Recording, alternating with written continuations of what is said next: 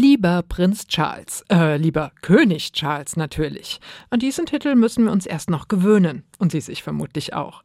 Ich schreibe Ihnen einen Brief, damit Sie sich freuen. Wenigstens ein bisschen in der großen Trauer um Ihre Mutter. Denn, hey, Glückwunsch, congratulations, Sie sind jetzt nicht mehr der ewige Thronfolger, sondern tatsächlich König Charles III. mit 73.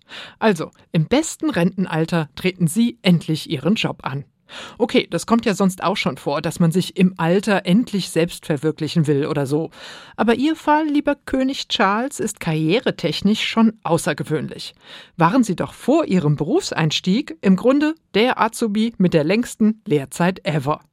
Aber gut, so hatten sie wenigstens ausreichend Zeit, um sich auf ihre Tätigkeit als König vorzubereiten.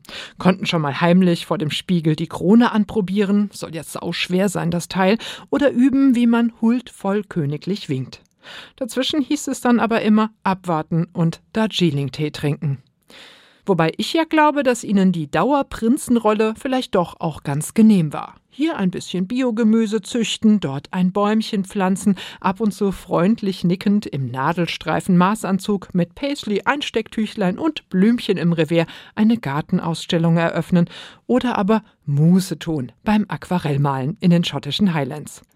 Tja, Charles, damit ist jetzt bald Schluss. Sie müssen nun in die großen Fußstapfen Ihrer Mutter treten, auch wenn die zuletzt eher mit Tippelschritten unterwegs war. Und schließlich gibt's ja auch gerade einiges zu tun in ihrem Land zwischen Wirtschaftskrise und Regierungschaos. Aber ich bin mir sicher, sie kriegen das hin.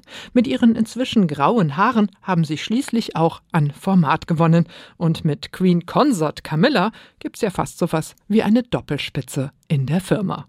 Es grüßt Sie ganz herzlich Ihr Fan Sabine Geipel.